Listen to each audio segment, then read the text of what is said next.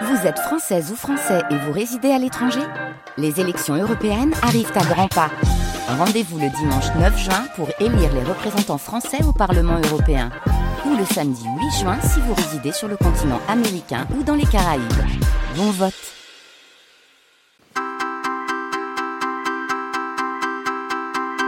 France Culture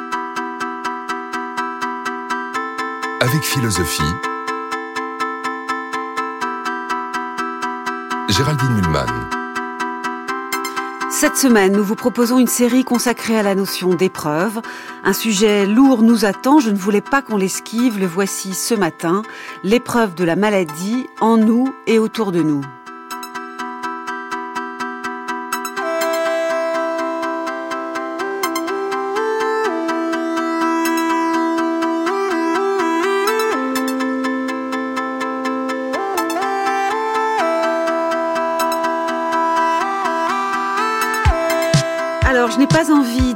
Le sujet, c'est à mes invités et à quelques extraits sonores de le faire, me semble-t-il, car il s'agit justement dans cette émission de laisser le choix des mots à ceux qui vivent dans la maladie, la leur ou celle de leurs proches, et à ceux qui vivent un deuil. Nous verrons que ce mot épreuve est souvent présent parmi les mots justement exprimés. Bonjour Philippe Barrier.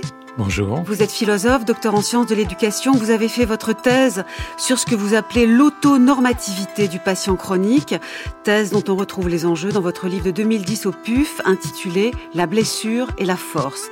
Vous êtes atteint d'un diabète de type 1, diagnostiqué quand vous aviez 16 ans, et cet état, la maladie chronique, est devenu pour vous un objet d'analyse philosophique, à l'ombre notamment des réflexions de Georges Canguilhem sur la normativité dans le domaine de la santé et de la maladie.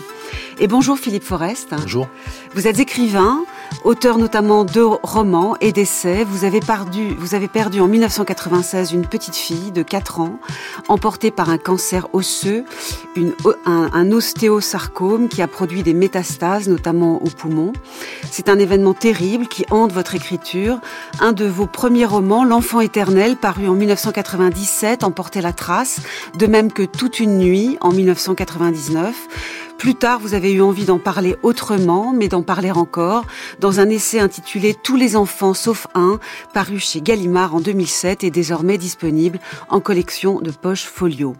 Je vous remercie beaucoup, tous les deux, de venir ici parler de l'épreuve de la maladie. Vos situations ne sont pas du tout comparables, et nous le savons bien. L'un vit un deuil sans fin, l'autre une maladie chronique, mais peut-être des liens peuvent-ils être tissés entre vos expériences différentes, des liens aidant à réfléchir à la maladie. Juliette! Juliette! Ça alors! Ça fait un bail! Je reviens pas, je pensais à toi l'autre jour! Ah! Oh c'est drôle! Qu'est-ce que tu fais là? T'habites dans le coin? Ah oui. Moi aussi! Enfin peut-être, je viens de visiter un appart, je vais peut-être acheter un appart. Ah oui? Tu sais, l'autre jour j'ai croisé Michel. Ah. Et toi, tu vois toujours Annick Euh non, on s'est perdu de vue. Oh c'est trop bête. Faudrait que j'organise un dîner d'anciens, ce serait marrant de tous se retrouver. Tu sais que j'ai eu un petit bout Un petit bout de quoi? Ben un enfant Ah Et toi aussi je crois Oui, Oh mais c'est génial Et il a quel âge? Il a deux ans. Comme Léo, exactement. Et il s'appelle comment? Adam. Oh, c'est joli. Et ça va le tien? Il est pas trop malade Parce que moi, Léo, avec la crèche, c'est un petit peu la galère. Bah en fait, s'il a un cancer. Oh là là. C'est horrible. Qu'est-ce que tu me racontes? Oh ma pauvre. Comment tu fais? Mais comment vous en êtes aperçu? Il est né avec C'est héréditaire? Non. Mais vous ont quand même donné une explication. Non, il y en a pas. Mais forcément. Bah non, tu sais, il y en a pas, ça peut arriver à tout le monde en fait. France Culture avec philosophie Géraldine Mulman. Vous venez d'entendre un extrait du film de Valérie Donzelli, La guerre est déclarée, un film de 2011. Euh, un film, euh, enfin une séquence où on, on entend le problème de, de l'explication de la maladie qui affleure à la fin de cette de cet échange. Euh, il n'y a pas de cause, euh, euh, il n'y a pas d'explication. Ça peut euh, arriver à tout le monde. Explique d'ailleurs la maman du bébé malade à sa maladroite euh, copine d'enfance. Je voudrais savoir, Philippe Forest, si en réalité on arrive à se résoudre, à ne pas expliquer. Non seulement il faut se résoudre à ne pas expliquer, mais il faut surtout ne pas vouloir expliquer, parce que dès qu'on rentre dans cette logique-là, euh, finalement, on en vient à chercher des responsables, voire des coupables, là où il y a seulement des, des victimes. Donc moi, c'est quelque chose sur le mode de de la séquence qu'on vient d'entendre euh, d'un film que, que je n'ai pas vu, euh, c'est quelque chose à quoi euh, j'ai été tout de suite confronté avec mon épouse, euh, et c'est quelque chose qu'après j'ai eu l'occasion de, de réfléchir en, en, lisant et en, en m'apercevant effectivement de cet acharnement à vouloir désigner une cause là où en effet il n'y en a pas. Donc intérieurement, vous dites il, il ne faut surtout pas expliquer, oui. mais ma question était est-ce qu'on y arrive? Est-ce que c'est, est-ce que ce n'est pas, ça ne fait pas partie des choses justement les plus les plus difficiles dans la maladie d'un proche? Ben, bien sûr, c'est une question qu'on ne peut pas ne pas se poser d'abord, mais je oui. pense que précisément, il faut faire un travail euh, de réflexion euh, sur soi pour euh, se, se, détacher de ce désir d'expliquer, de, de, justifier. Il faut affronter en fait euh, l'épreuve dans ce qu'elle a d'absurde. Enfin, c'est une vieille histoire, c'est déjà l'histoire de Job dans la oui, Bible, euh, et chacun d'entre nous, à un moment ou à un autre, la revit. Et donc moi, je suis assez critique à l'égard de ceux qui développent tout un discours qui est pour moi assez charlatanesque sur, par exemple, les causes psychosomatiques du cancer, etc., etc. Philippe Barrier, euh, vous aussi, quand ça vous tombe dessus à 16 ans, euh, l'annonce d'un diabète 1 euh, exigeant un traitement à vie, traitement qui, a parfois des, qui en a eu d'ailleurs des, effets secondaires. Il y a une maladie du traitement aussi, vous nous expliquerez. Quand ça vous tombe dessus, est-ce est -ce que c'est simple de renoncer à des questions lancinantes, mais pourquoi moi? Qu'est-ce que j'ai fait? Quelle est la cause de ce machin qui m'arrive et, qui va changer ma vie? Alors, je voudrais dire d'abord que nos expériences sont incommensurables. La maladie qui m'affecte m'affecte personnellement et ça n'a ça ne m'a pas mené à une perte sinon de liberté. Et euh, la différence aussi, c'est que c'est pas que je me devais de chercher, mais finalement, quand cette maladie, effectivement d'expression somatique, est maladie auto-immune, c'est-à-dire où mon corps a été pris pour ennemi mm -hmm. par mes propres forces vitales, m'a posé des questions qui n'étaient pas, euh, comment dire, une souffrance, mais parce qu'elle est, cette maladie est arrivée comme une délivrance d'un mal-être généralisé qu'on peut qualifier de dépression. Alors, je ne pense pas du tout, effectivement, aux causes psychosomatiques, mais je pense qu'on est un être, un tout somatopsychique avec une polarité physique et une polarité psychique, et que mon mal-être global était innommable. Il a trouvé un nom et une publication, en quelque sorte. Il est devenu un objet social qui a pu être soigné. Est-ce que vous voulez dire, puisque vous avez répondu là à ma question sur le désir d'expliquer, qui, qui, est extrêmement douloureux ce désir, mais qui parfois est là, vous, est-ce que vous venez de me dire, au fond, oui, moi je l'ai expliqué, euh, dans le, le prolongement d'un mal-être qui était déjà là, et au fond ça vous a peut-être fait du bien, euh, c'est ce que vous avez l'air de dire, euh, qu'à un moment donné, ça ait pris une forme, en quelque sorte, objective et voilà. somatique, c'est ça? Exactement. Dans la mesure où c'est devenu objectif, alors après, il va falloir se battre contre l'objectivation qu'impose le fait d'être tombé dans la maladie. Mais ce, ce, ce, fait de mettre un nom et que ça corresponde à quelque chose de partageable, oui. et d'abord par un système de soins, ça a changé complètement la donne. Et en fait, quand le médecin m'a fait l'annonce, il pensait m'annoncer une catastrophe, il m'annonçait quelque chose que je savais et qui me libérait. C'est-à-dire que tous mes problèmes, qui étaient des problèmes métaphysiques absolument insolubles dans lesquels je tournais, ont, se sont évanouis. Et je suis entré dans une autre problématique. Alors, tragique, parce que la mort peut être au bout. La différence, c'est que le diabète, on a des moyens, depuis 1920, de, de lutter contre -hmm. sa pathologie et, et son côté létal. Mais à condition de se soigner. Et on se soigne non pas pour guérir, mais pour vivre. Vous croyez que d'autres malades chroniques euh, vivent comme vous? L'annonce de la maladie comme une étrange euh, libération. Au moins, ils ont quelque chose dont il faut s'occuper, euh, non seulement tous les jours, mais même toute la journée. C'est ce que vous dites là. D'une certaine façon, ça, ça a mis de côté d'autres souffrances. Est-ce que vous, avez l'impression d'être un cas unique là? Parce que je sais très bien que vous, êtes en communication avec d'autres malades. De toute façon, c'est une des choses assez belles des maladies chroniques, c'est qu'il y a des cercles de malades, ils ont besoin de s'aider. C'est un cas exceptionnel que vous incarnez ou au contraire, vous voyez cela chez d'autres? Alors, ce que je pense, c'est que l'épreuve de la maladie est totalement singulière, mais je dirais d'une universelle singularité.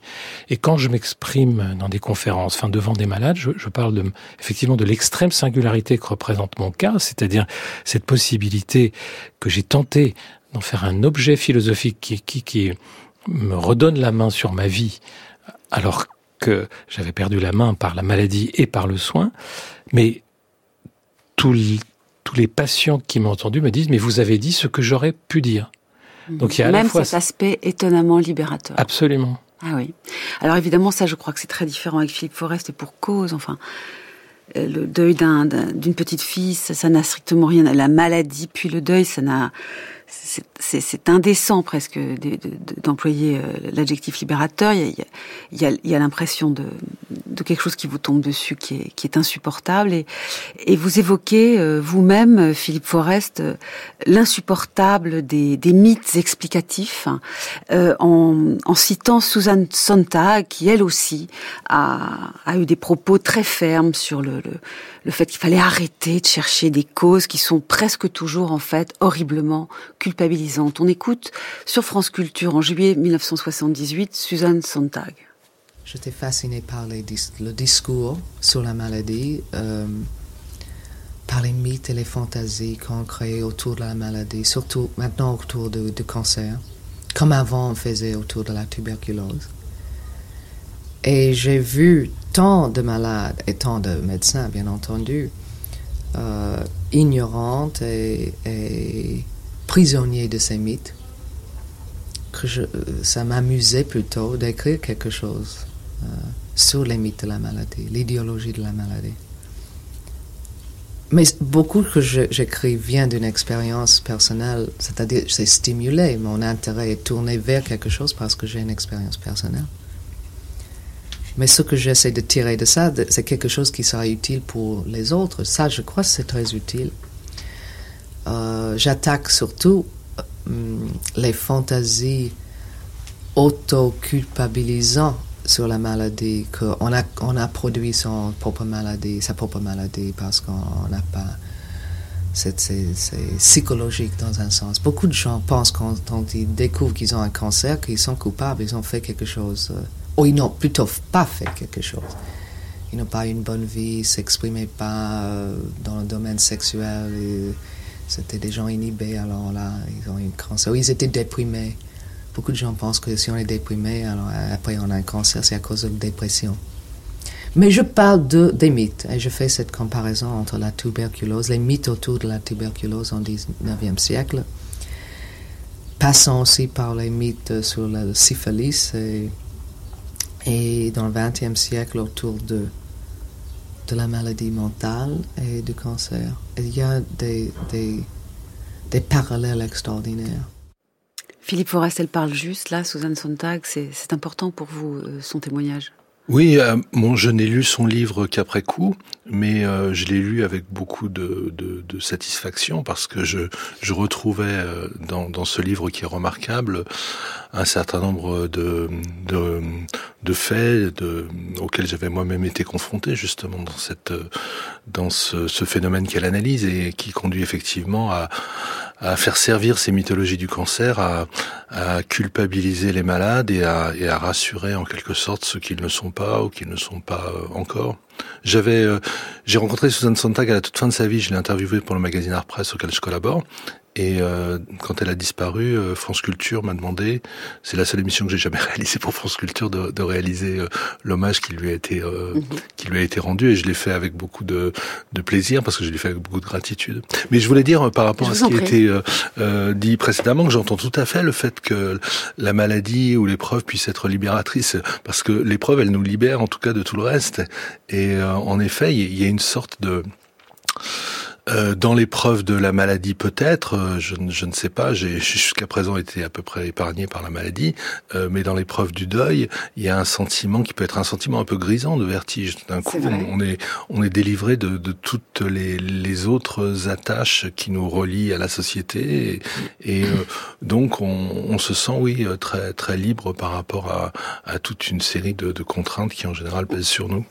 On se sent libre parce qu'on est aimanté vers quelque chose d'autre. On se sent libre, d'affreux, d'extrêmement douloureux, mais au fond qui nous préserve de tout le reste, de, toutes ces, ces, petites choses et ces grandes choses qui, qui font les angoisses habituelles du quotidien. Ça. Oui, et puis aussi dans le cas du deuil parental, il y a quelque chose de tout à fait spécifique, c'est qu'on perd la faculté de, de, se projeter en avant.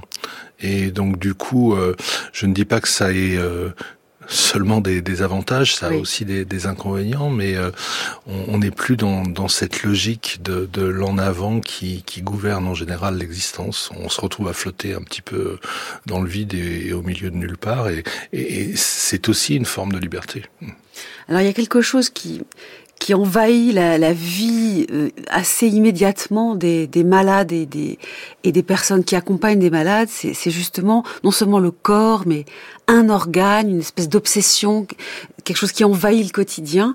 Et, et nous avons trouvé euh, dans l'équipe d'Avec Philosophie que Claire Marin euh, s'exprimait particulièrement bien sur ce, ce, phénomène. Je vous propose de, de l'écouter, c'était en mai 2020. L'effet que cette expérience avait sur le sentiment d'identité du sujet. À quel point ça l'ébranle.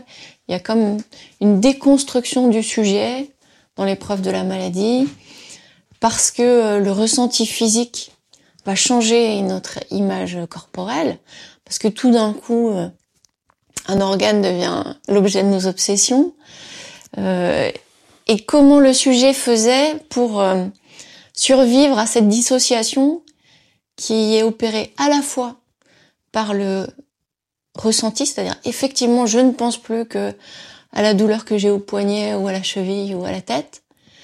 Euh, ce que Michaud dit très bien dans euh, l'un de ses poèmes qui s'intitule euh, Les rêves et la jambe. Il dit que la souffrance fait démesurément grandir l'un des organes, l'organe souffrant, et c'est comme si tout d'un coup mon poignet était énorme, comme si ma jambe prenait des proportions démesurées. Donc cette dissociation, à la fois j'ai l'impression de la ressentir et euh, le regard médical ne fait que l'accentuer, puisque la médecine occidentale est vraiment celle de la fragmentation. Euh, le patient est découpé en morceaux. Euh, et d'ailleurs, les spécialités de la médecine occidentale reproduisent cette, cette découpe. Donc comment on fait pour maintenir une unité dans une expérience qui est celle qui, au contraire, nous coupe en deux ou nous coupe en mille morceaux, euh, en tout cas nous ébranle extrêmement fortement. C'était la philosophe Claire Marin euh, à propos de l'expérience de la maladie. Vous êtes d'accord, Philippe Barrier, pour dire que soudain des, des morceaux du corps deviennent énormes, centraux dans votre vie psychique quand, quand, quand, vous êtes en train de lutter contre une maladie? Je, je connais Claire Marin. Et c'est pas du tout la même expérience de la pathologie. Je suis d'accord, évidemment, avec cette déstructuration qu'impose le choc et l'entrée dans la maladie. Mais euh, le fait de tenter d'en faire un objet philosophique, c'est-à-dire de, de reprise par la réflexion de, de ce vécu, de cette intuité, m'a permis d'aboutir à l'idée d'une possible restructuration de la vie avec la maladie, c'est-à-dire en dépassant la simple, si on peut dire, euh, le simple fait de la pathologie, c'est-à-dire de, cette destructivité qui est désormais en nous, mais d'en faire quelque chose pour que la vie continue sous sa forme la plus vivante possible, c'est-à-dire qu'il y a au moins une espèce de vitalisme. Mais je crois que Claire Marin dit la même chose. Elle ne dit pas le contraire, je suis d'accord. Qu'à un moment, il faut restructurer, réélaborer le tout. C'est-à-dire que le fait qu'on est un individu. Mais, mais il y a néanmoins ces moments où l'organe malade, si c'est un organe, euh, prend une place démesurée. euh, J'ai envie de vous demander, euh, l'obsession de son taux de glycémie quand on Exactement. est un diabète, diabétique. C'est presque fou à quel point on pense à ça, non, quand on est malade et diabétique. Absolument. Et, et, les avancées de la médecine et de la technique nous y invitent puisque j'ai un capteur qui mesure en permanence mon taux de glycémie Mm. et que je peux le regarder toutes les trois secondes, ce qui peut me rendre fou. C'est une évidence. Donc il y a un moment où vous apprenez à ne plus trop regarder le taux de glycémie? C'est difficile. Euh, ce qu'il me semble, c'est qu'il faut comprendre que ce qu'il faut soigner, c'est la vie avec la maladie.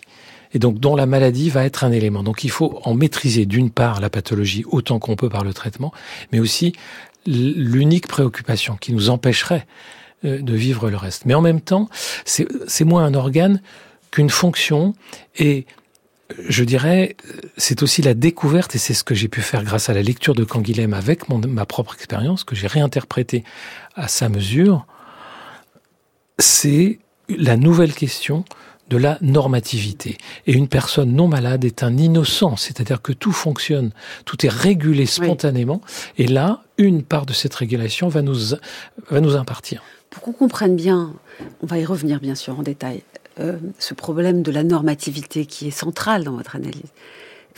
Il me semble que, enfin, la façon dont je l'entends, hein, j'entends ce que vous écrivez, c'est que euh, le, il y a une normativité latente, évidente pour tout le monde quand on est en bonne santé. Puis quand on n'est pas en bonne santé, qu'on a une maladie, à un moment donné, il faut que le sujet concerné décide lui quelle est la norme vivable pour lui. C'est peut-être pas la perfection, euh, le taux de glycémie absolument euh, parfait, mmh. euh, mais c'est le fait que ce soit vivable. Parce que si c'est le taux de glycémie parfait, mais qu'on mais qu'on passe son temps à le regarder, il y a quelque chose qui ne va pas. Et si c'est éprouvé comme comme un, un, un, grave déséquilibre, eh bien il faut un autre équilibre. Tant pis, ce sera pas la perfection normative, mais ce sera la normativité décidée par le malade. Est-ce que c'est ça? C'est exactement ce que j'entends par autonormativité, c'est-à-dire la normativité humaine. Nous n'avons pas qu'une normativité biologique, vitale. Alors peut-être qu'on en viendra à la définition qu'en donne, qu'en donne Canguilhem, mais euh, nous sommes sujets à la pression de beaucoup de normes qui peuvent être en conflit. Donc c'est le compromis entre toutes les normes sociales, psycho-affectives et biologiques, le meilleur compromis possible. On va revenir évidemment à ce, ce, concept en fait que vous avez forgé d'autonormativité. Mais avant, je voudrais demander à Philippe Forest si dans le quand on assiste à la maladie d'un être proche, euh, et là c'est une petite fille que, vous avez perdue, euh, est-ce que c'est ce que dit Claire Marin, c'est-à-dire qu'à un moment les IRM, euh, les documents techniques médicaux, tout ça devient une, obsession, euh, devient géant dans la vie de tous les jours. Ce qu'elle dit, Claire Marin, sur l'organe malade qui devient géant dans, la vie d'un malade, et presque sur un mode fou, est-ce que c'est ce que vous avez vécu aussi euh, face à la maladie de votre enfant? Pensez en ses os, à son poumon, enfin, il y a, quelque chose de, terrifiant. Oui, oui. Je, moi, je ne connais pas personnellement Claire Marin, mais je, je l'ai lu et, et euh, je, je l'ai lu notamment parce qu'elle m'a lu, elle aussi, et donc euh, il y a des, des belles pages qu'elle a consacrées à l'un de mes romans qui s'appelle Le Nouvel Amour. Et euh, dans le cas de, de, ma fille, dans le cas de l'histoire que je raconte dans L'Enfant Éternel, oui. ça a ceci de spécifique que donc c'est un cancer osseux qui entraîne un, le développement donc pathologique d'un os dans, dans, le bras gauche en, en l'occurrence, et il y a la menace qui plane très vite de, de l'amputation. Donc ça c'est quelque chose d'absolument impossible à penser pour soi, j'imagine, mais également pour pour son enfant. Donc là, cette focalisation autour du du membre malade, on ne peut pas on ne peut pas y échapper. Moi, je, il y a un écrivain que j'aime beaucoup qui est Blaise Sandrard, qui a vécu l'épreuve de l'amputation, bon, dans d'autres circonstances, puisqu'il a été blessé au début de la Première Guerre mondiale. Et euh, il raconte tout cela parce que dans le membre qui manque, il y a quelque chose qui ne cesse d'accompagner le, le, mutilé l'infirme. Enfin, c'est l'expérience que tout le monde connaît de, du membre fantôme. Oui. Mais ça donne lieu chez Sandra à une élaboration poétique qui est absolument euh, terrifiante et, et, remarquable aussi. Donc, oui, cette focalisation sur le membre malade, on peut difficilement euh, y échapper et ça peut rendre fou. J'ai l'impression que vous avez euh, fait une, sorte d'autocritique. Peut-être avez-vous été trop dur avec vous-même, mais euh, au début, dans l'enfant éternel, euh, vous parliez de ce qui vous était arrivé, ce deuil, sur un mode qui vous est apparu après, je crois, mais vous me corrigerez si je me trompe, un peu trop lyrique, un peu trop, je ne sais pas, dans le pathos. Là, quand je parle avec vous, j'ai l'impression que vous avez très envie d'être précis, technique, médical, d'employer les vrais mots. C'est autre chose. Est-ce que ça fait partie de, de votre rapport à cette maladie et à ce deuil que d'évoluer, d'être moins dans le, les sentiments et plus dans la précision quasi technique? Non, je pense que c'est lié euh, au lieu où, où l'on s'exprime et à la façon dont on s'exprime. Euh, je vais pas parler à la radio euh, comme j'écris euh, dans mes livres parce que ça ne serait pas approprié, même même de mon point de vue. par exemple, moi, je n'ai jamais raconté, comme le font certains écrivains dans des conférences, dans des émissions, j'ai jamais raconté véritablement ce qui était, ce qui m'était arrivé, ce qui était arrivé à ma fille. Je parle des livres que j'ai écrit sur ce sujet. Donc, euh, quel est le regard alors que vous portez sur l'écriture juste après et pourquoi avez-vous vous désiré revenir et écrire différemment, euh, disons, une dizaine d'années plus tard? Oui, oui. Alors, euh, mais parce qu'en fait, je me suis aperçu que, euh, effectivement, dans l'enfant éternel, je, je, ne recule pas devant le pathétique parce que je pense que le pathétique, ça fait partie de la littérature. Donc, je pense que dans le refus du pathétique du côté des, de certains écrivains, il y a une forme de de, de, de lâcheté ou de puritanisme, enfin une, une volonté de ne pas se confronter à, à l'obscène de l'épreuve et euh, une volonté aussi de donner, peut-être de manière intéressée, une forme plus plus recevable, plus commerciale à, au pathétique de la chose. Bon, mais euh, euh, ce que je me, je me, suis aperçu quand l'enfant éternel a, apparu, que le livre a suscité euh, chez ceux qui ont bien voulu le lire, parce que la réaction essentielle, ça a été une réaction de rejet, c'est-à-dire les gens ne voulaient surtout pas lire un livre qui traitait de la mort d'un enfant, mais euh, chez ceux qui avaient lu ce livre, il y avait parfois, le plus souvent, bon, une, une relation, une réaction d'empathie qui était très forte, bien sûr, mais aussi euh, quelque chose qui à mon sens relevait du contresens. C'est-à-dire euh, j'étais on me félicitait pour avoir écrit un livre qui était un magnifique hymne à la vie euh, une leçon de courage etc et donc mais je crois que c'est lié à la forme romanesque. La, la, les, les, gens les gens veulent lire quelque chose et que cette chose soit ou pas dans le livre qu'ils lisent ils la retrouvent ou, ou si elle n'y est pas ils, ils, la mettent. Donc j'ai voulu dix ans après effectivement écrire la même histoire mais sous la forme d'un essai, donc qui est plus euh, philosophique, plus plus plus réflexif. Au fond, c'est moi vis-à-vis de vous que vous avez eu un, une certaine distance soudain vis-à-vis de votre manière d'écrire. Bon, vous avez évolué, c'est juste euh, normal, mais c'est euh, la réaction des autres qui vous a un peu effrayé. Vous vouliez leur, leur dire autre chose que ce qu'ils avaient vu dans le premier livre. Oui, je dirais pas effrayé, mais euh, j'étais, euh, disons, plutôt énervé ou voire révolté, c'est-à-dire, euh, je, je, voyais comment ce que j'avais écrit était récupéré par une, appelons ça une idéologie, qui était précisément celle que j'avais voulu combattre dans mon livre.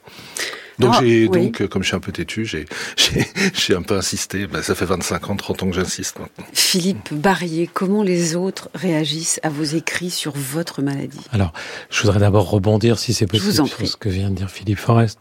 Je partage totalement votre critique de la société de consolation et, et l'obscénité euh, des, des, des tentatives de consolation qui nient la, le tragique qui n'est pas supportable. Donc il faut absolument passer dessus. Et cette injonction au travail de deuil est absolument obscène et insupportable. Alors, comme je l'ai dit, c'est incommensurable. Mais la maladie et la maladie chronique ne va pas passer. C'est pas une épreuve qu'on traverse pour en triompher, c'est une épreuve à laquelle on vit.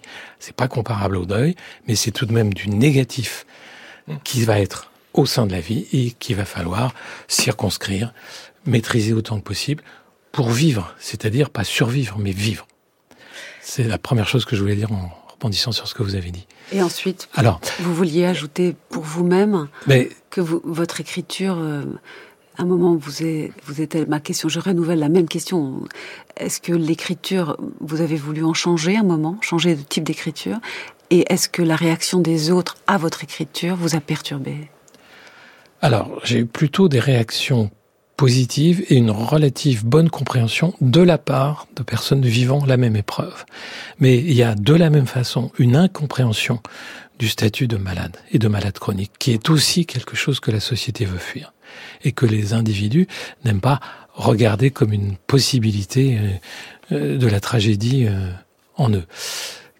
Quelle que soit la façon dont on l'aborde. Alors moi j'ai essayé, je, dis dans mon introduction que c'est d'une certaine façon c'est un roman, mais c'est un roman d'idées, c'est-à-dire de découverte d'idées, mm-hmm. de d'évolution de, la conscience, de, de j'aimerais dire, d'individuation, en faisant référence à Simondon, mais c'est une autre question. Non, non, mais vous avez le droit d'employer des mots. Très bien. En plus, c'est assez clair ce que vous dites là. D'accord. Euh, donc, il y a, je pense que ça, c'est de l'ordre, pas vraiment de l'incommunicable, mais du partageable par un style, par une, une tentative de, de, de, euh, de littérature de soi. Oui. Qui, chez moi, est philosophique, mais je veux dire, quand je lis des cartes, pourquoi j'ai tant de plaisir? Parce qu'il dit je. Et qu'est-ce qu'il nous propose? Il nous propose des expériences de pensée. Et quand on lit le discours ou les, euh, euh, ou, les méditations métaphysiques, il veut nous embarquer avec lui. C'est ce que j'ai essayé de faire sur cette expérience de pensée qu'elle a vue avec la maladie, qui ne se réduit pas à ça, bien sûr. Il y a aussi toute la difficulté à la vivre le plus correctement possible. Alors on va parler des autres un peu, puisque c'est clairement un sujet, les autres euh, par rapport à la maladie que vous avez traversée euh, l'un et l'autre, puisque ce matin, je le dis pour les auditeurs qui viendraient nous rejoindre, nous parlons dans le cadre d'une série cette semaine sur l'épreuve, nous parlons de l'épreuve de la maladie, qu'il s'agisse de la maladie euh, en nous ou de la maladie autour de nous. Je suis en compagnie de Philippe Forest et de Philippe Barrier. Euh, à propos des autres, euh, c'est une question constante. Dans ces autres, il y a les médecins, il y a même une institution, l'hôpital. Euh, nous allons aborder ces points euh, difficiles qui génèrent parfois de l'ambivalence chez les malades et chez les proches des malades. Écoutez, euh, pour introduire ces problèmes, cet extrait du film Ce qui reste, réalisé par Anne Leny en 2007. Vous fumez? Non devriez, ça rend joyeux. Merci, mais j'ai jamais eu besoin de ça. Ça, c'est vrai. Vous avez tellement l'air de nature. Je déteste tellement cet endroit. J'en veux presque à mon copain d'avoir un cancer et d'être là. De toute façon, je suis en colère contre tout le monde. Je pourrais tous leur cracher à la gueule, là. Les, les médecins, les infirmières, les imbéciles en bonne santé qui compatissent. Bref, tous les gens qui font de leur mieux. Ouais. C'est moche, hein. Ça vous a déjà fait ça, à vous? Non, pas vraiment. Vous savez, on dit toujours que c'est dans les moments de crise que les gens découvrent leur vraie nature.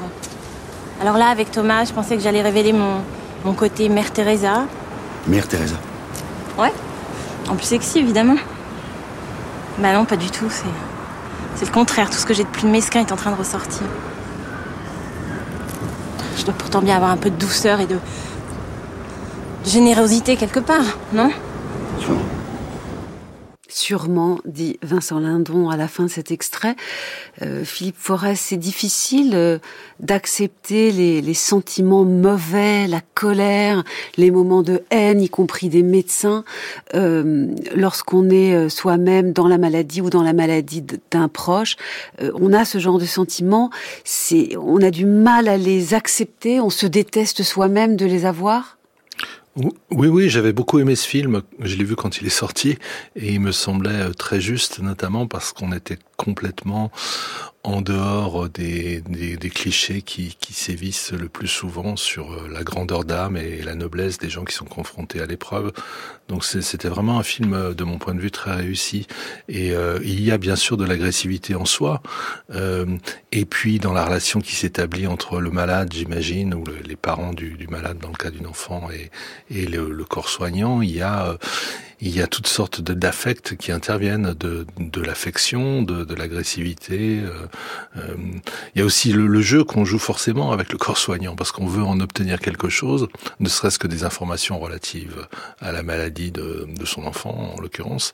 Et donc on essaye de, de, ruser autant que possible pour, euh, pour obtenir donc ce que l'on souhaite, c'est-à-dire la, la, guérison, la guérison du, du malade. Alors vous, vous dites notamment que le médecin est tantôt idolâtré, tantôt diabolisé, double, une double polarité. qui est très dur à vivre pour le patient, mais excusez-moi si ça vous dérange que je pose aussi la question du médecin, le job est impossible. C'est un peu comme on dit, la bonne mère n'existe pas. Oui, oui. Avec son enfant, on fait toujours des, des choses qui ne vont pas. Le bon médecin ne peut pas exister non plus parce qu'il il génère tellement d'affect, il est peut-être maladroit à certains moments, c'est presque inévitable. Si la polarité, c'est euh, idolâtré ou mmh. diabolisé. Le, non, mais quand, quand, je dis ça, c'est justement parce que j'essaye, euh, et, tout en sachant que je n'y parviens pas tout à fait, de ne tomber ni dans un travers, ni dans le travers inverse. Il faut ne, ne pas idéaliser le, le, médecin, ni sous une forme positive, ni sous une forme négative, ce que j'espère avoir à peu près réussi à faire dans, dans ce livre, qui n'est pas, à la différence d'autres livres que j'ai pu lire euh, sur la même expérience, qui n'est pas un livre de règlement de compte avec le corps euh, médical. Non, en euh, aucun cas. La question ne se pose et, même pas. Et d'ailleurs, d'ailleurs, par la suite et, jusqu'à une date très récente, il m'est arrivé de, de dialoguer avec des médecins ou avec des psychanalystes, justement parce que parce que ils avaient le sentiment sans doute de pouvoir trouver euh, auprès de moi un interlocuteur, la réciproque étant vraie, sans euh, sans qu'on tombe donc dans, cette idéalisation qui est un peu un peu puérile quand même, idéalisation positive ou négative.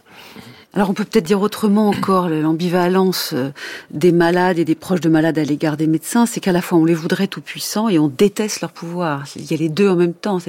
Et puis on déteste aussi qu'ils soient impuissants parce que de temps en temps ils le sont. Enfin, on voudrait qu'ils soient tout puissants. Euh, leur pouvoir est, difficile à, vivre Est-ce que toute cette complication euh, intérieure, vous l'avez vécue vous, Philippe Barrier? Alors c'est c'est pas exactement le même euh, le même problème, hein, la même problématique, parce que tout puissants, ils le sont. En tout cas, ils s'imaginent assez puissants pour avoir bien souvent un pouvoir qui excède celui de leur savoir, c'est-à-dire un pouvoir moral sur la vie du patient qui leur a confié sa vie avec la maladie. Ils ont du mal à se détacher de cette euh, énorme complexité de, de, de, de, leur fonction et de leur, et de leur rapport. Et euh, il faut qu'ils s'acceptent une certaine déprise de, de, de, de ce pouvoir qu'ils ont sur nous. Dans la maladie chronique, ils doivent être les accompagnants d'une personne qui est amenée à se soigner elle-même et qui a besoin de leur connaissance, mais qui doivent aussi être capables d'entendre leur propre connaissance expérientielle, leur vie avec la maladie, qui complète les connaissances scientifiques et techniques qu'ils peuvent euh, lui apporter. C'est un, c'est un partage qui doit s'établir dans une relation qui peut être thérapeutique seulement à cette condition. C'est-à-dire vouloir le bien du patient à sa place c'est le vouloir contre lui. Et donc c'est Ce qui est très, très dur, c'est, vous l'avez tellement bien dit tout à l'heure, la, les, les, gestes et les mots de consolation sont insupportables. Vous, vous ne cessez de le dire, et, et, et, les deux, vous le dites. Or, vous venez de parler du, du pouvoir moral du médecin, du fait que c'est aussi difficile pour un médecin, sinon vous allez les traiter techniciens purs, de, de ne pas s'emparer de cette question psychique et morale du rapport au, au patient ou aux proches d'un patient. Euh, il faut vraiment qu'il soit très fort pour éviter euh, tous ces mots insupportables. Alors empowerment, euh, vous avez un pouvoir sur votre maladie, euh, il va y avoir de la résilience à un moment donné. Tous ces mots, j'adore. Vous vous cassez la figure à toutes ces expressions odieuses. Même, je, je serais tentée de dire soyez courageux. Moi, je trouve ça terrible. Je veux dire, c'est comme si c'était une question de courage.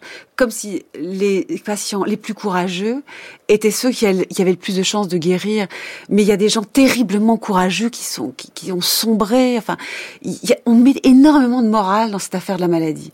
En même temps, on a besoin d'une forme de soutien moral. Donc c'est très difficile pour les médecins, même si on peut en attendre d'eux, on peut attendre d'eux plus de finesse quand même que des autres vraiment autres et en dehors du coup, non, euh, Philippe Forest oui, oui, non, je, mesure bien toute la difficulté qu'il y a à jouer ce, rôle qui est, constitutivement un rôle ambivalent. Donc certains y parviennent mieux que d'autres.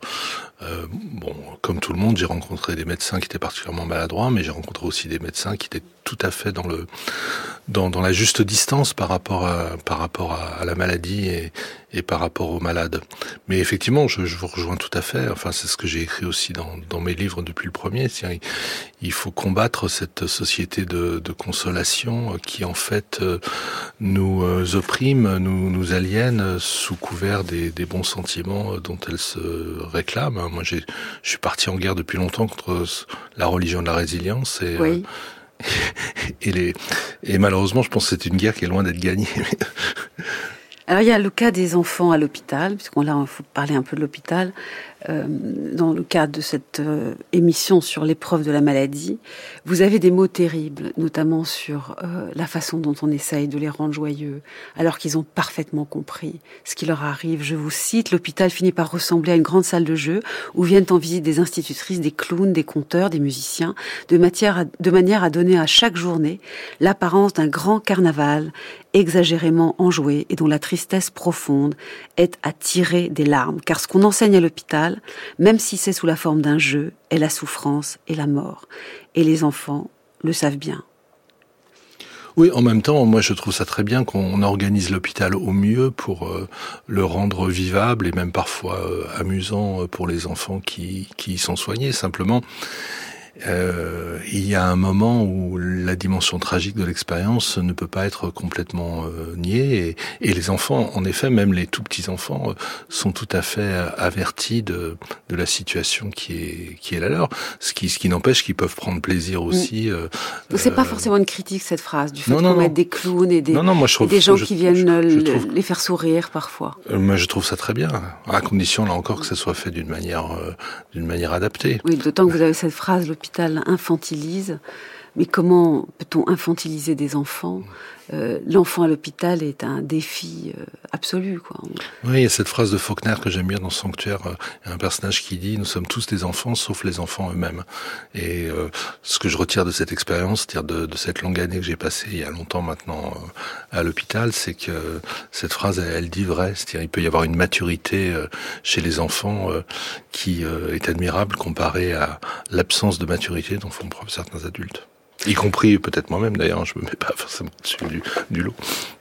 Euh, Philippe Barry, on va revenir maintenant à votre concept d'autonormativité. C'est aux malades, aux patients de construire sa propre norme par rapport à, à son état de santé, à ce qu'il à ce qu'il désire en termes de soins. Il faut qu'il prenne un peu en charge la question de ce qu'il veut. Et je, pour cela, eh bien, nous allons faire appel à un maître dans la pensée qui est le vôtre, Georges Canguilhem. Voici un extrait euh, de son livre de 1966, Le normal et le pathologique.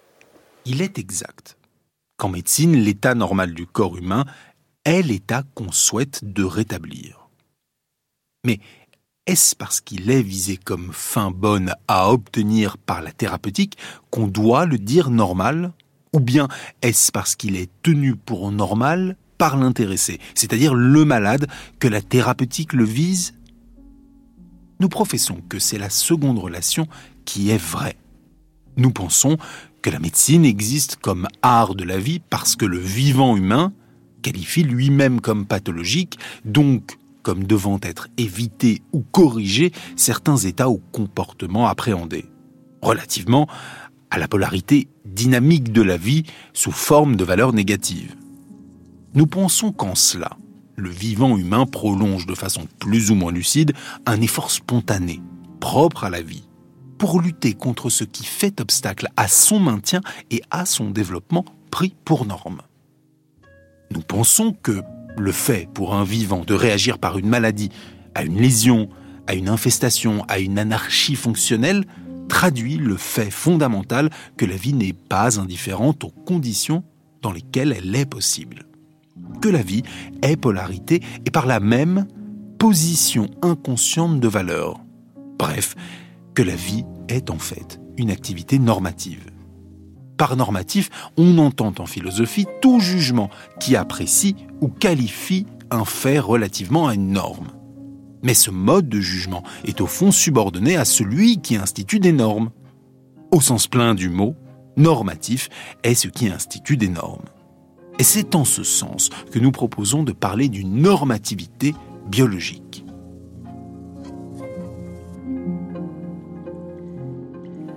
pourquoi ce texte que vous nous avez suggéré, Philippe Barrier, de Georges Canguilhem, est-il très important pour vous?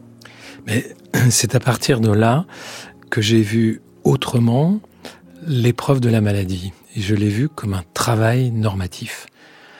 Et euh, moi, j'adore ce texte, j'adore le style de Canguilhem.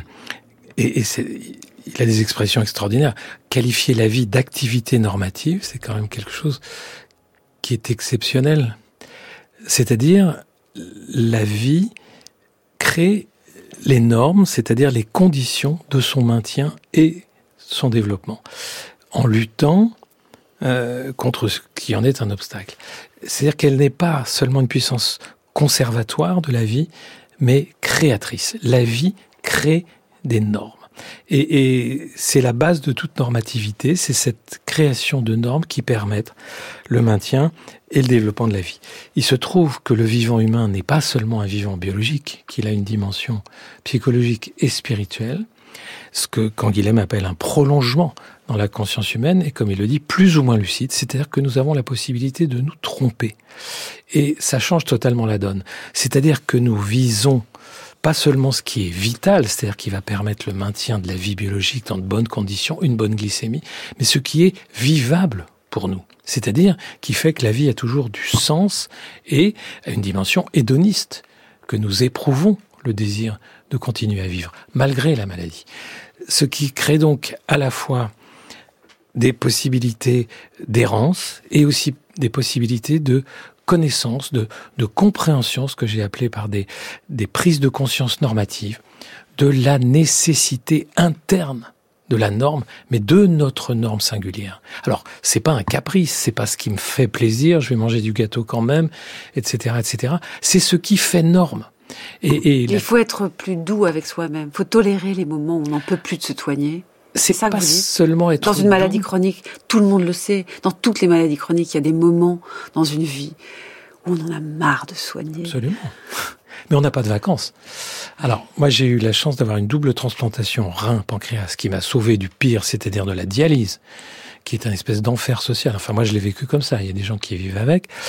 Et j'ai cru qu'elle m'avait sauvé du diabète contre lequel je me rends compte je voulais me venger puisqu'il m'avait renié les ailes de la liberté parce qu'on peut pas agir totalement à sa guise quand on a des soins aussi euh, précis à se faire. Et alors, ça vous a Et sauvé ça a fonctionné dix ans. Oui. Et pendant ces dix ans, je me disais, je, je, je, professais dans les conférences auxquelles je participais, je suis diabétique honoraire. Et puis, j'ai dû reprendre Et, le oui. travail. J'ai dû reprendre Pourquoi le c'est travail. revenu après, c'est ça? Parce que j'ai été greffé de la partie seulement endocrine du pancréas. Maintenant, on greffe des pancréas entiers. Enfin, il faudra rentrer dans les considérations techniques qui n'a pas tenu. Mais elle vous, elle vous a pas lâché, donc la maladie. Elle ne vous a pas lâché Elle m'a malgré pas lâché. cet énorme Mais geste chirurgical Exactement. de transplantation. Mais je tiens à, à la fonction rénale jusqu'au bout. Ça fait déjà 30 ans. Euh, c'est merveilleux. Mais ça m'a guéri du, gué- du désir de guérir, qui est la vraie guérison de la maladie chronique dont on ne se départit pas. J'ai cessé de souhaiter être débarrassé du diabète. Et c'est un diabète totalement incompréhensible pour les diabétologues. Je suis plus le type 1 que j'étais. Euh, voilà. Mais, eh bien, voilà. Mon lot, c'est de vivre avec cette régulation impossible.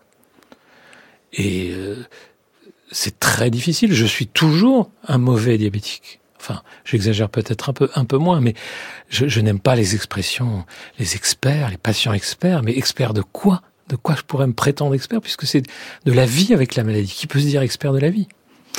Philippe Forest, est-ce que tout ce que vient de raconter Philippe Barrier sur le vécu d'une maladie chronique avec ses hauts, ses bas, ses envies d'en sortir alors qu'on ne peut pas, qu'il faut continuer à se soigner même si de temps en temps on n'en peut plus, euh, ces rechutes dans, je- on l'a entendu même si vous ne l'avez pas dit, des moments de détresse et puis, et puis on retrouve un rythme.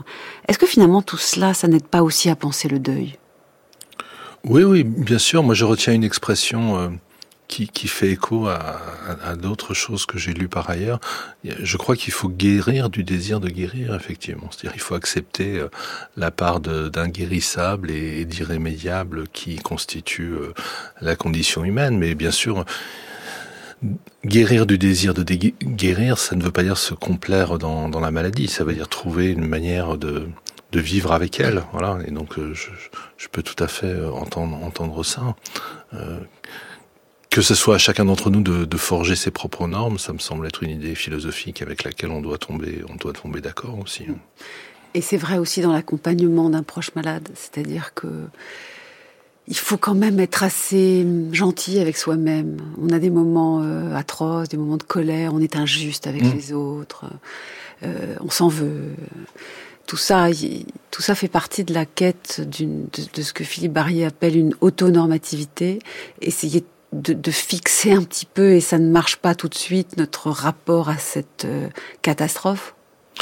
Oui, bah de toute manière, bon, c'est un peu amer peut-être comme pensée, mais euh, l'existence c'est aussi, enfin, les philosophes l'ont dit, à commencer par Montaigne, c'est aussi quelque chose qui se pense dans la perspective de, de, la mort et dans la perspective de la, de la souffrance. Donc il faut, il faut faire au mieux, il faut faire au mieux avec ça, quoi. Et, et, et on peut y arriver. Donc je suis pas du tout quelqu'un qui tient un, discours euh, désespérant sur sur l'existence. Euh, au contraire. Je pense que c'est seulement à condition de, de prendre toute la mesure de, de, de ce négatif qu'on a une chance de tirer quelque chose de, de positif de, de l'existence. Avec des capacités de retrait, je pense que ce sera notre dernier mot parce que vous évoquez Bartleby, euh, Philippe Barrier de Melville. I would prefer not to. Je préférerais pas. Euh, juste en un mot, pourquoi cette attitude vous intéresse? Parce que c'est ce que j'ai appelé le point aveugle du soin. C'est-à-dire là où il n'y a plus de désir. C'est uniquement ça la, le, le, le, comportement de, de Bartleby. Mais j'ai voulu... Donc c'est la limite de ce qui est inconnaissable, de ce qui est ingérable. Euh, Donc je préférerais ne pas. ne pas être malade, mais je préférerais ne pas me soigner exactement comme ça aujourd'hui et, et, demain on verra. C'est ça, c'est cette espèce de sagesse du, du moment? La force, c'est que c'est pas un refus. C'est juste une préférence de ne pas, de la non-action. Alors, euh, ça mène au désastre. Mais en même temps, c'est une stratégie aussi de lutte contre l'obéissance, parce qu'il y avait tout un dispositif, si on étudie un petit peu la nouvelle, pour que cet avoué obéisse euh, oui. au notaire. Et il le déjoue. Et, et, il va même déjouer la compassion du, du, de, de, son patron qui, va, qui veut absolument le sauver, mais qui, encore une fois le sauver malgré lui, contre lui, contre son désir. Et déjouer les, les consolateurs autour de soi, vous diriez la même chose. I would prefer not to. Je préférerais ne pas avoir affaire à vous, diriez-vous, Philippe Forest? Oui, enfin, euh, la, la, conclusion de, de, la nouvelle de Melville est quand même euh, assez sombre aussi, donc je, je préférerais ne pas avoir à être pareil au héros de Melville.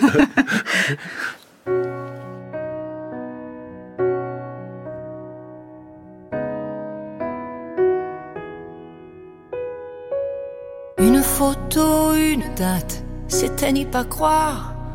C'était pourtant hier, mentir et ma mémoire, et ces visages d'enfants, et le mien dans ce miroir.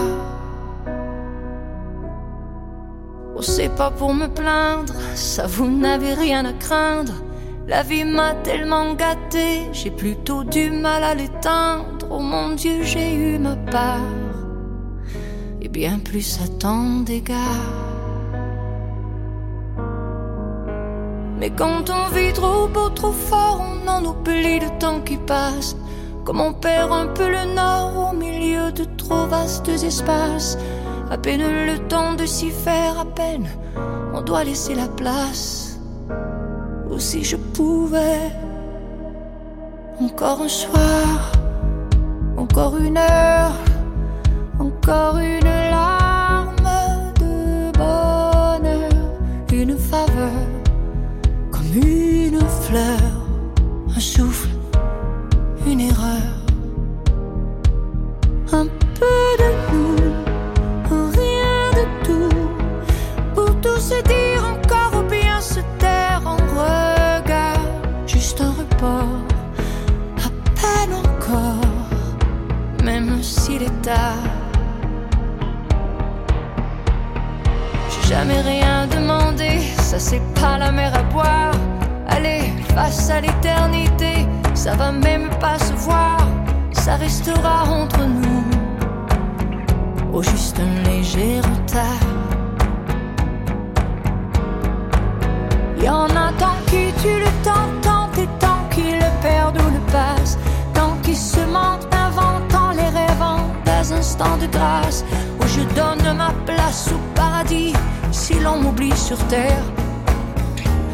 Encore hier. Encore un soir. Encore une heure. Encore une Et vous l'aurez sans doute reconnu, c'était Céline Dion. C'est Céline Dion. Encore un soir. Chanson de 2016 qu'elle a chantée, enregistrée juste après le décès de son mari René Angélil, mort d'un cancer de la gorge, juste quelques semaines avant euh, ce disque. Je vous remercie beaucoup euh, tous les deux, Philippe Forest et Philippe Barrier, de votre euh, de votre sensibilité, de, votre acceptation à, à discuter de choses qui sont difficiles. Ça, c'est- précieux. Merci à vous. Et on va écouter maintenant Frédéric Worms cette semaine dans sa chronique. Il nous parle de l'attendu et de l'inattendu. Aujourd'hui, pourquoi sommes-nous surpris? Voici le pourquoi du comment.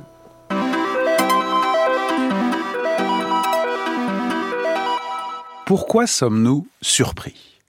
Ce qui montre que l'attente n'est pas seulement un phénomène passif de perception d'un temps vide qui nous sépare de ceci ou de cela, de quelque chose de bien ou de mal, ce qui montre que l'attente est aussi, euh, au fond, un- une expérience subjective très profonde avec de la crainte ou de l'espoir, avec du désir positif ou négatif, et aussi quelque chose qui engage notre vie morale et politique, ce qu'on peut appeler aussi notre préparation. L'attente est une structure de l'histoire, au fond. Les sociétés se préparent, se préparent au pire et se préparent parfois, on peut l'espérer aussi, à d'heureuses surprises. Eh bien, ce qui montre que l'attente est un phénomène humain global et pas simplement un phénomène secondaire et mineur, c'est justement l'expérience de la surprise. Qu'est-ce que c'est que la surprise? C'est ce qui déborde toute attente pour le meilleur et pour le pire. Ce n'est pas un étonnement au sens euh, contemplatif du terme, dont on dit parfois qu'il est à l'origine de la philosophie. Oui, l'étonnement, dit Platon, et il a raison, bien entendu, c'est l'origine de la philosophie. Je m'étonne,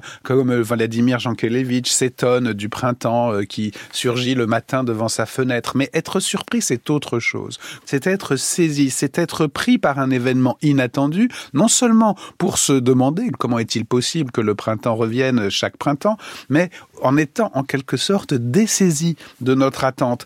On est pris pour le meilleur et pour le pire, on est pris par surprise. La surprise est un dessaisissement. C'est donc aussi la source possible d'une angoisse, car si l'attente est une préparation, si l'attente est une anticipation, la surprise est une défaite de cette anticipation, et autant nous attendons de bonnes surprises, nous adorons la surprise, nous sommes angoissés par une, euh, un monde trop prévisible et nous espérons toujours être heureusement surpris, peut-être même que notre attente la plus profonde, c'est paradoxalement l'attente de la surprise, l'attente de la bonne surprise, autant inversement, la mauvaise surprise qui peut aller jusqu'à la catastrophe imprévue dans le domaine individuel ou collectif, la mauvaise surprise est toujours un dessaisissement de tous nos systèmes de préparation, de construction finalement d'une anticipation qui nous protège justement contre cette irruption négative du réel. L'attente est donc toujours à la fois susceptible d'être débordée par le bien.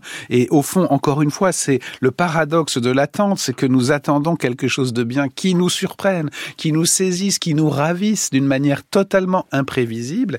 Et puis d'un autre côté nous redoutons l'attente qui nous surprendra qui nous dessaisira de toutes nos capacités d'anticipation et de préparation. Et c'est le traumatisme. Le trauma se définit par la rupture de toutes nos structures d'attente.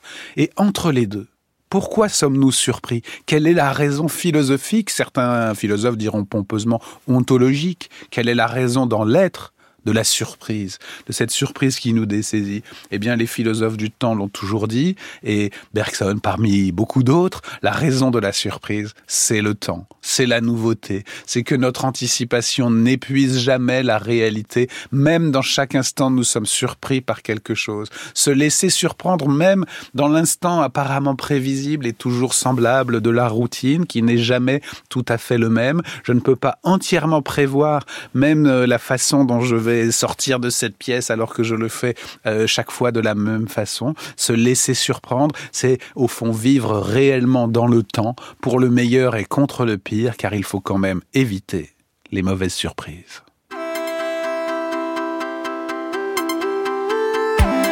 Nos émissions peuvent être réécoutées en podcast. Cette émission a été réalisée par Riyad Kera avec à la technique Ruben Carmazine. Elle a été préparée en particulier par Anna Felpin et toute l'équipe d'Avec Philosophie que je remercie. Vous êtes bien sur France Culture. Vive la curiosité.